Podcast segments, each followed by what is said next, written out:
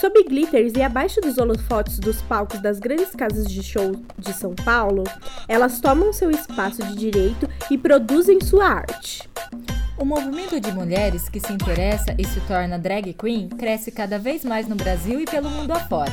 No episódio de hoje do podcast Coquetel X, vamos falar um pouco sobre os preconceitos e inspirações de mulheres para mulheres. Sororidade, feminismo, militância, arte. Está começando o Coquetel X. Então, gente, há quem diga que o termo drag queen apareceu pela primeira vez em alguns textos de Shakespeare, onde ele rapiscava a palavra drag no final de cada texto, onde um homem interpretaria o papel de uma mulher. Outras pessoas já dizem que a expressão surgiu em meados de 1800, como forma pejorativa de se referir a homossexuais. Com o passar do tempo, o aprimoramento das artes de entretenimento e etc., drag queen passou a ser um termo para se referir a homens e apenas homens que se vestiam de mulheres para fazer performances e shows. Importante ressaltar ainda, Esté, que aqui a drag queen não tem nada a ver com gênero ou identidade sexual, até porque é um tipo de arte, e arte todo mundo pode fazer. Obrigada.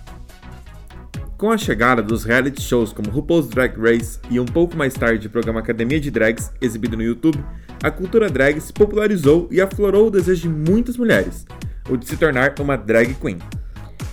Não que antes essa popularização não existisse entre as mulheres, tá, gente? Isso aí, está. Inclusive, há quem diga que a nossa querida Elke Maravilha, entre tantas facetas artísticas que ela cultivava, também era uma drag queen. O fato é que com essa globalização da cultura e uma divulgação pesada por parte dos realities, muitas garotas quiseram e se tornaram drag queens. Inclusive, nós temos exemplos de mulheres que são drags no exterior, mas é importante valorizar a nossa cultura nacional, né, gente? Então, aqui no Brasil, nós temos a Vlada Vitrova, a Ginger Moon, a Cherry Pop, que inclusive participa do podcast de hoje, junto com a Greta do Boys, que são exemplos de brasileiras que fizeram dos seus sonhos e vontades pessoais realidade. E você pode conferir mais sobre elas no nosso blog. Só corrigindo que a Vlada é brasileira, mas ela não mora aqui, tá, gente? Isso aí. Algumas delas, inclusive, são integrantes do coletivo Riot Queens, que é aqui de São Paulo. Greta do Boys, que sempre foi apaixonada pela arte drag desde pequena, conta um pouquinho pra gente como é essa experiência de ser uma drag queen. É, eu também sempre gostei, né, de drag, assim, eu lembro quando eu tinha 4 anos, eu vi no carnaval um homem vestido de mulher pela primeira vez, esses caras de carnaval e eu olhei e falei, gente, que incrível isso. Sabe quando dá tilt na cabeça? Não sabe se é homem, mulher, se é criança, sabe? Você fica naquele. E eu lembro, daí teve nos anos 90, né, aquele boom de filmes drag, como Priscila e o Para Onde For e tal. E eles eram meus filmes favoritos. Eu tinha 10 anos e toda vez que passava na TV eu assistia Priscila e para Long Flu o tempo todo. Eu achava maravilhoso aquilo. Eu não lembro muito dos quadros do Silvio Santos. Eu lembro muito da Vera Verão, que eu é sempre que amei. Sempre foi então, minha, a minha avó também, mas eu não sei porque eu não lembro. E. Mas enfim, depois eu nunca mais pensei nisso, né? Só que eu sempre gostei de maquiagem e sempre quis usar fantasia e roupas palhafatosas e peruca, e sempre foi meu sonho. E tem um lado também que eu sinto muito a música, né? Eu interpreto muito e eu sou péssima em cantar. Eu sempre brincava, falava que se eu soubesse cantar eu seria Maria Callas. E daí eu comecei a. Daí depois de, sei lá, mais ou menos em 2014 por aí, meu primo me apresentou o reality, o Paul Drag Race. E daí voltou toda essa vontade. E só que eu não sabia aquela coisa, a gente não sabia que mulher podia ser drag, né? Acho que toda mulher passa por isso, né? Até tipo de entrar em grupos e saber que existia. E eu também comecei a. Eu também tava numa época que eu tava desempregada, eu não tava muito bem. E daí eu comecei a, tipo, treinar maquiagem de brincadeira, assim. Ai, tô desocupada, o que eu vou fazer? Vou treinar maquiagem. E daí eu comecei a treinar e conheci as meninas, conheci a Pan e a Cherry. E daí tava todo mundo muito naquele começo, né? Vamos começar a brincar. E a Greta nasceu em setembro de 2015 também. Foi quando eu fiz um rosto e eu virei e falei assim, ai, nasceu. E foi que eu encontrei o nome e tal. Então é isso. E daí deu a ideia de formar o coletivo e fazer os- as coisas juntos e ter toda essa coisa de mulher drag, fazer um coletivo só de mulher drag e tal. E tamo aí, a coisa mais divertida do mundo. Comigo, eu comecei a fazer drag. Na verdade, não comecei a fazer drag, eu comecei a flertar com maquiagem e montação aos 14 anos. Eu sempre gostei muito de maquiagem artística. Eu lembro que tinha festas da minha família e eu sempre me montava, fazia um olhão, tentava fazer aquela maquiagem bem exótica e até saía mais ou menos. E aí eu cresci com isso, eu cresci me maquiando, fazendo esse tipo de coisa, montando figurino com é, material de papelaria. Eu gosto de usar coisas baratas, não só gosto, como só posso usar isso. E eu sempre gostei muito da cultura drag queen, principalmente por causa dos covers. Eu sou fã da Madonna desde os 12 anos. E eu comecei a ver os covers da Madonna, que geralmente são drag queens, e achava maravilhoso. E falava, nossa, eu quero fazer isso. Então, quando tinha feira cultural na escola, esse tipo de coisa, eu entrava como cover da Lady Gaga, da Madonna. Eu me montava aos 14, 15 anos, fazia uma roupa, fazia muita coisa com papel cartão, esse tipo de coisa. E ia fazer as apresentações na, na escola, ensaiava, às vezes, nossa, era muito escroto com as minhas amigas, porque elas não conseguiam pegar a coreografia e eu ficava muito brava. Eu era uma criança bem escrota. E aí eu performava na escola.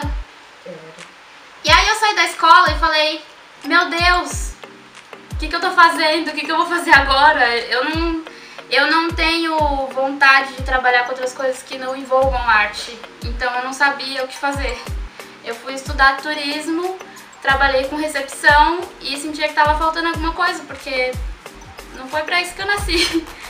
E aí eu comecei a conhecer drags, assim, e muito em festas LGBT e tal. Conheci a Alexa Twister, stalkeei ela a vida toda. Até hoje ela é uma das minhas maiores inspirações. E falei, não, peraí. Eu fazia isso na escola e se o menino fizesse isso, ele era considerado drag. Por que, que eu não? Se a gente faz a mesma coisa e talvez eu faça até melhor. E aí a gente sempre rola esse tipo de coisa e eu só parei de pensar um pouco se eu podia ou não fazer. Eu continuei fazendo o que eu sempre fazia, treinando maquiagem, fazendo montação, indo, indo pras festas e tal. E eu conheci as meninas. A gente tinha um grupo de. Tinha um, um grupo de drags mulheres na, no Facebook e a gente se conheceu por lá. Eu, a Greta, a Cherry. E foi aí que a gente teve a ideia de montar o grupo. A Pamela nasceu no dia 20 de agosto de 2015. 2015. Eu primeira Enfim. performance. Eu estava no meu serviço de recepção num dia que estava vazio, não tinha ninguém. Eu tranquei a porta e falei, vou me montar. Me montei lá na recepção mesmo, olhei pra minha cara e falei, nossa, E essa foi a Pamela contando a sua experiência pessoal em ser drag. Já a Cherry Pop, como ela é popularmente conhecida, ela traz o desejo de ser drag desde pequena. E ela contou pra gente que quando era pequena, assistia ao quadro de transformistas no programa do SBT e dizia para a avó que queria ser igual aquelas pessoas. Eu comecei a fazer drag tem uns dois anos e meio. A minha primeira apresentação mais recente, tipo, foi recente, 2015. Outubro de 2015. Mas eu sempre me interessei pelo universo drag e tudo mais. Quando eu tinha uns 4 anos, meu avô tava assistindo Silvio Santos e tinha o quadro das transformistas. E eu virei para a mamãe e falei assim, mamãe, quero ser transformista quando eu crescer. E mamãe ficou olhando para minha face, tipo, e agora? Que eu respondo essa garota? Né, mamãe sorriu e acenou, falou que eu não ia ser alta o suficiente, porque ela não sabia bem como lidar. Eh, e minha avó paterna, ela sempre fez teatro e ela costurava. Então tudo que ela fazia de figurino, de peruca pra ela, ela fazia pra mim. E eu era tipo um bebê drag, literalmente, quando eu era criança. Assim. Aí, quando eu me formei na faculdade, foi 2014, eu bodiei do curso, assim, bodiei geral do curso, eu fiz história, formada em história. E falei, ah, eu não quero mais brincar com isso. Aí eu comecei a trabalhar com recepção, comecei a trabalhar com atendimento, mas faltava alguma coisa, sabe? E eu sempre fui muito apaixonada por drag, sempre segui muito a cena, sempre stalkei muito a Alexia Twister, desde que eu mudei pra São Paulo. Aí eu falei, ah, mano, acho que vou começar a fazer show, hein? Aí eu pensei, mas será que eu faço só dublagem? Porque eu queria alguma coisa que chamasse bastante atenção. Porque como é difícil a inserção de mulher no meio, né, na cena, falei, ah, eu vou tentar adicionar outra coisa, mas o que outra coisa eu vou adicionar? Aí eu descobri o burlesco. Aí eu falei, tio, é isso? E foi assim que eu comecei. A Cherry nasceu oficialmente dia 15 de outubro, 25 de outubro, desculpa, de 2015. E cá estamos, feliz. A Cher falou em entrevista também sobre sua afinidade com o mundo burlesco e como ela usa a arte drag para quebrar pra- padrões, sendo ela uma mulher e uma mulher gorda no meio LGBT. O burlesco, pra mim, como a palavra mesmo fala, vem da burla, de tipo, você quebrar estereótipos de corpo, estereótipos sociais, estereótipos de comportamento, tipo, ah, o que é sexy, o que não é sexy, o que é engraçado, o que não é engraçado. O engraçado pode ser sexy, o grotesco ali no meio como que ele encaixa. Pra mim é brincar com todas essas caixinhas e embaralhar todas e criar uma coisa tipo bizarra assim. Pra mim é isso. Quando eu me formei em 2014, eu sou formada em história. Aí eu tive uma crise existencial de não é isso que eu quero fazer da minha vida, socorro, help. Aí eu comecei a trabalhar, tipo, trabalho chato, né? Pra pagar as contas. Só que ficava faltando, né, um negócio. Aí eu comecei a pesquisar e eu sempre gostei muito de drag. Eu sempre estive na cena, tipo, no meio, como frequentadora. E aí eu pensei, ah, mas por que, que eu não faço? Eu vou fazer. eu vou fazer esse negócio. Mas aí eu pensei, eu não sei se vai ser fácil eu fazer porque eu sou mulher. Tipo, não sei como que vai ser a minha colocação enquanto competição de espaço mesmo, de mercado, por assim dizer. Porque eu, eu tinha a impressão, e depois essa impressão se mostrou verdadeira, que tipo, se eu fizesse só o que uma drag, uma drag homem faz, eu ia ter menos espaço. Então eu precisava de um, de um truque, de um diferencial. Aí um dia, numa noite de insônia, eu caí nos vídeos da Dirty Martini, que é uma burlesca de Nova York, que também ela veio tipo de uma cena drag, ela é mulher também, mas ela veio de uma cena drag, ela tem muitos amigos que são drag. Então ela tem esse visual imenso. E ela é bem gorda, tipo, bem gorda. E eu sempre fui gorda, então também eu tinha esse e aí eu falei assim, nossa, isso é legal, né? Olha, isso parece interessante. Aí eu descobri que ela tava vindo pro Brasil num espetáculo que chama Burlesque Meat Show, Carne de Segunda. Era ela, a Miss G, que é uma burlesca de Curitiba, e a Julia Atlas Moons, que é dos Estados Unidos também. E a Delirious Fênix, que é do Rio. E todas elas, acho menos a Julia, a Julia é mais magrinha, mas todas elas são bem gordas. E aí eu assisti o espetáculo e foi tipo um tapa na minha cara, assim, de tipo, o que que você tá fazendo aí sentada? Por que que você não tá aqui em cima? Aí eu falei, meu Deus, é isso. Aí até depois eu falei pra. Quando eu encontrei a Delírios e a Miss G de novo, eu falei, a culpa é de vocês, eu tô fazendo essas palhaçadas, a culpa é de vocês. Aí ela falou, não, a gente tá aqui pra isso mesmo. E aí eu comecei, e aí eu falei, ah, eu acho que eu consigo fazer isso. Eu nunca me considerei muito sensual, assim, porque eu sempre fui uma menina desengonçada tipo, trombar nas coisas, trombar nas pessoas, derrubar tudo no mercado. Eu sou essa pessoa. Só que eu percebi, tipo, vendo o show delas, que o burlesco não é só a Dita Von que é perfeita e os movimentos são quadradinhos, tipo, certinho. Eu percebi que, tipo, dá pra você pegar essa bobeirinha, esses negócios, mas. e fazer uma coisa engraçadinha que dê certo. E aí deu muito certo.